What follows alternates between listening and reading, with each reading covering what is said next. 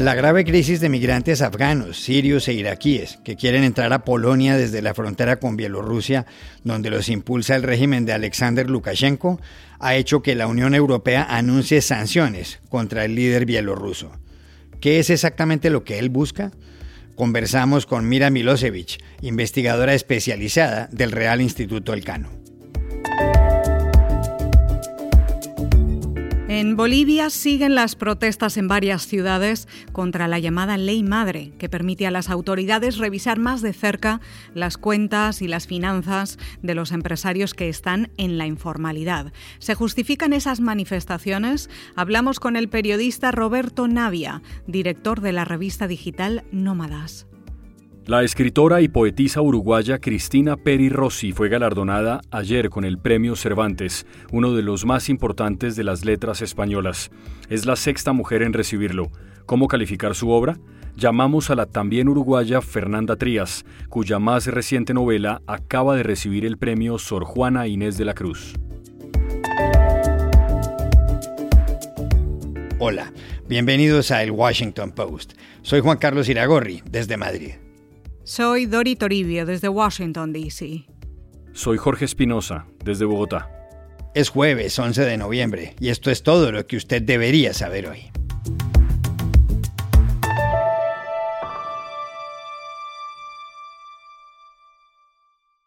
La crisis migratoria que ha tenido lugar en los últimos días en la frontera entre Polonia y Bielorrusia ha sacudido el panorama internacional.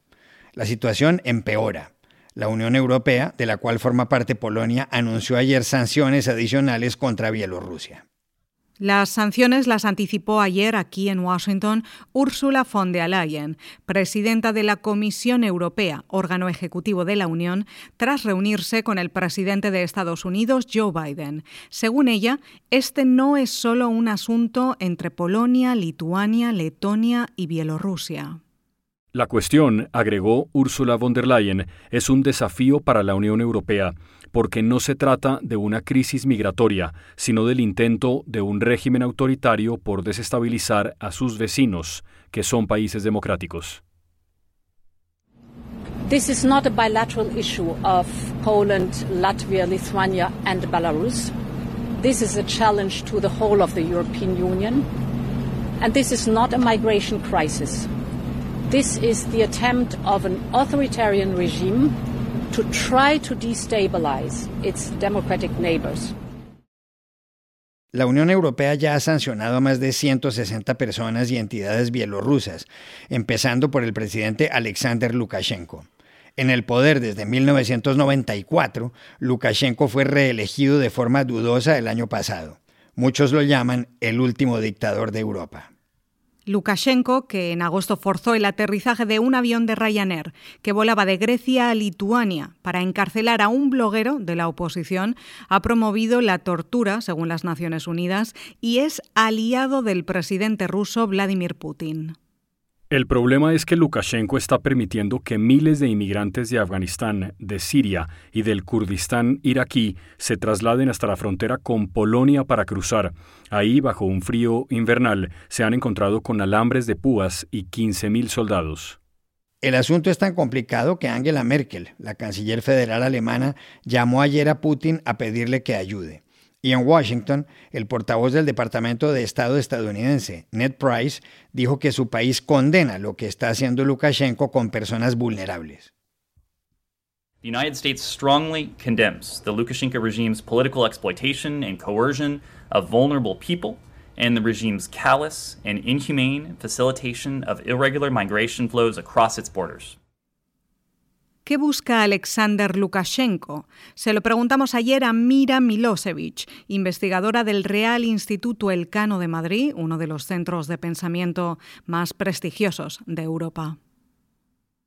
El principal objetivo del régimen de Alexander Lukashenko en traer los eh, inmigrantes y posibles asilantes políticos desde Oriente Próximo a las fronteras de la Unión Europea es ejercer una venganza contra la Unión Europea. ¿Por qué la venganza? Pues porque la Unión Europea no ha reconocido la fraudulenta victoria de Lukashenko en las elecciones generales del pasado 9 de agosto de 2020 y porque la Unión Europea reconoce la victoria de la opositora al régimen de Lukashenko de Svetlana Tikhanovskaya, actualmente exiliada en Lituania. Eh, las eh, sanciones que la Unión Europea, económicas, políticas, financieras, ha introducido en contra de Bielorrusia son las que afectan el régimen de Lukashenko y esta es su respuesta. Otra razón es eh, de que el régimen de Lukashenko tiene como objetivo de desestabilizar la Unión Europea toda vez que eh, la política de inmigración y la política eh, de asilo político es una cuestión eh, que representa la mayor vulnerabilidad de la Unión Europea, toda vez que los países miembros no están de acuerdo en esta cuestión, no tienen una visión común sobre esta cuestión y aquí claramente el objetivo de Lukashenko es profundizar las divisiones eh, entre los países miembros, así como eh, profundizar en la polarización social de las sociedades de la Unión Europea.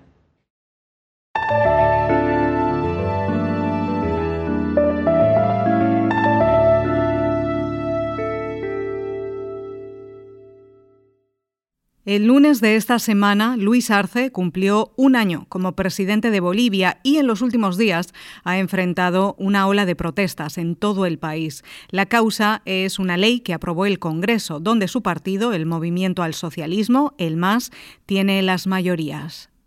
La ley, cuyo número es 1386, es popularmente conocida como la Ley Madre, y en líneas generales les da más herramientas a las autoridades para investigar las cuentas y las finanzas de los empresarios informales en ese país de 11 millones de habitantes.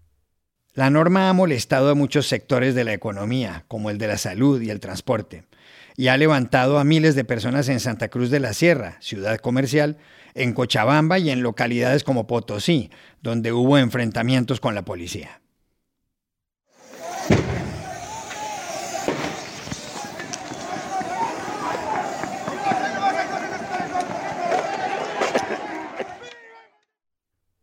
Para Luis Arce, la situación es crítica. Ha habido docenas de detenidos y los manifestantes parecen no dar tregua. Pese a tener mayorías en el Congreso, Arce no pudo siquiera presentar con calma el lunes su informe anual en el legislativo. Con el presente y el futuro de nuestras hijas e hijos.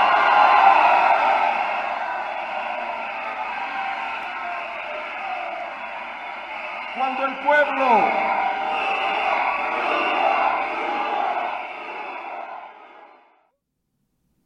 ¿Se justifica la oleada de protestas a la luz de lo que establece la ley madre? Se lo preguntamos ayer en La Paz al conocido periodista Roberto Navia, director de la revista digital Nómadas. Pues la ley 1386 aparentemente es una bendición para la sociedad si es que nos remitimos a su nombre, Ley de Estrategia Nacional contra la Legitimación de Ganancias Ilícitas y el Financiamiento del Terrorismo. Pero si es que uno observa en detalle, y eso lo han hecho diferentes eh, organizaciones nacionales que están manifestándose y llevando a cabo un paro nacional, pues la realidad puede ser otra. Por ejemplo, el rechazo es porque la ley que fue aprobada en agosto plantea la actividad económica informal como un factor de riesgo para el lavado de dinero. Y si tomamos en cuenta las cosas que ocurren en Bolivia, pues hay lugares, hay ciudades y hay poblaciones que más del 80% se mueve gracias a una economía informal. Entonces ahí se ve un problema mayor, es decir, de antemano todos podrían estar financiando el terrorismo y las ganancias ilícitas.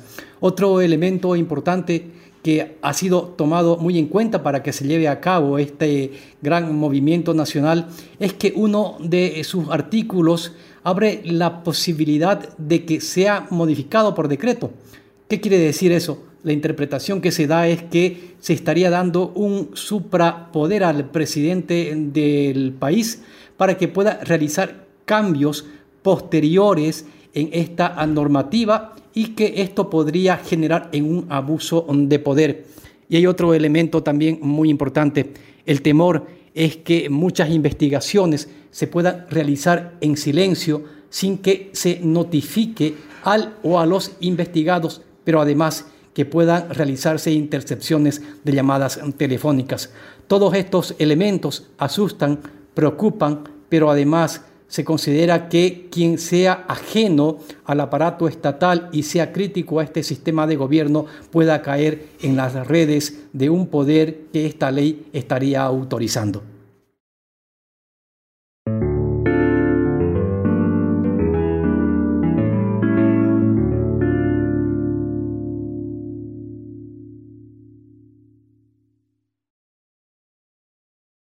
La escritora uruguaya Cristina Peri Rossi fue galardonada ayer con el Premio Cervantes, considerado el más importante de las letras españolas y dotado con 125 mil euros.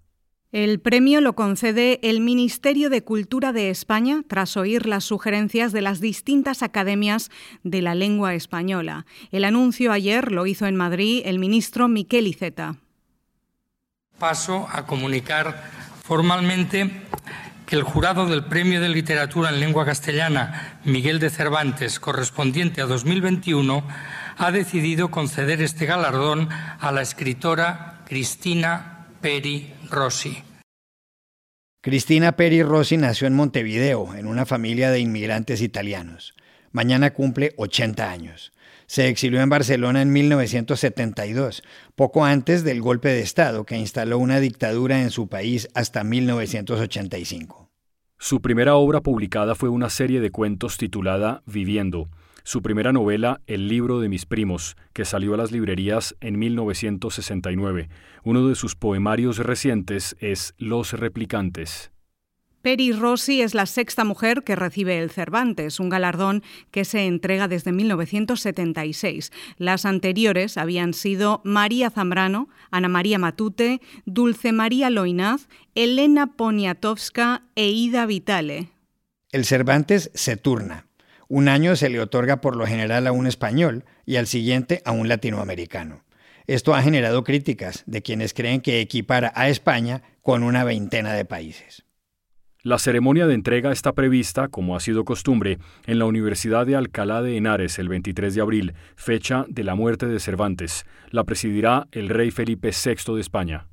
¿Cómo calificar la obra de Cristina Peri Rossi? Se lo preguntamos ayer en Bogotá a la escritora uruguaya Fernanda Trías, cuya novela más reciente, Mugre Rosa, acaba de ser galardonada en México con el premio Sor Juana Inés de la Cruz una alegría enorme enterarme de que mi compatriota, la escritora Cristina Peri Rossi, acaba de ganar el premio Cervantes, un premio muy justo, merecidísimo, que además es una reparación, una reparación no solo a la obra de esta gran escritora, sino también a esa ausencia de grandes figuras literarias femeninas eh, en la historia del premio Cervantes.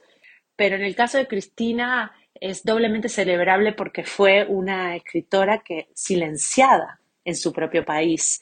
Recordemos que ella se tuvo que exiliar de Uruguay durante la dictadura militar y sus libros fueron censurados y prohibidos en su propio país. Y luego, durante muchos años, los libros no solo no se leyeron, sino que no se editaron, no se conseguían. Eh, recién hace pocos años comenzaron a reeditarse. Por otro lado, eh, estamos hablando de una escritora que nunca ha pedido ni permiso ni perdón. Su trabajo con el erotismo lésbico es maravilloso y muy rompedor porque estaba escribiendo sobre estos temas desde, desde hace mucho tiempo cuando nadie estaba escribiendo sobre eso. Incluso hoy es una lectura incómoda. Yo creo que la mejor literatura siempre nos incomoda eh, y sin embargo ella lo, lo viene haciendo desde hace mucho tiempo y además de una manera maravillosa. No me refiero únicamente al amor entre mujeres, sino al deseo, ¿no?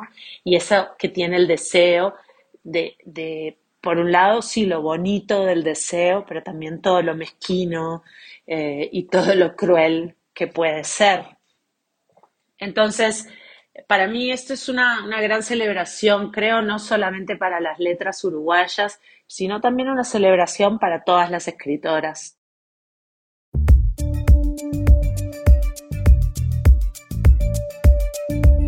Y estas son otras cosas que usted también debería saber hoy. En Colombia, la Corte Constitucional le negó anoche una acción de tutela al expresidente Álvaro Uribe, en la que pedía que se le retirara la condición de imputado por el presunto delito de manipulación de testigos. La Corte Suprema de Justicia lo había vinculado al proceso en agosto de 2020 pero el expresidente renunció a su escaño en el Senado, lo cual permitió que el caso pasara a manos de la Fiscalía General de la Nación, que, según algunas voces, lo podía favorecer. Ahora, con la decisión de la Corte Constitucional, el expediente continúa en manos de una juez que debe decidir si lo archiva o no. La paella valenciana es desde ayer un bien de interés cultural inmaterial. El decreto, que fue aprobado en octubre por el Gobierno de la Comunidad Valenciana, situada en la costa este de España, fue publicado el martes en el Boletín Oficial de la región y ayer entró en vigor.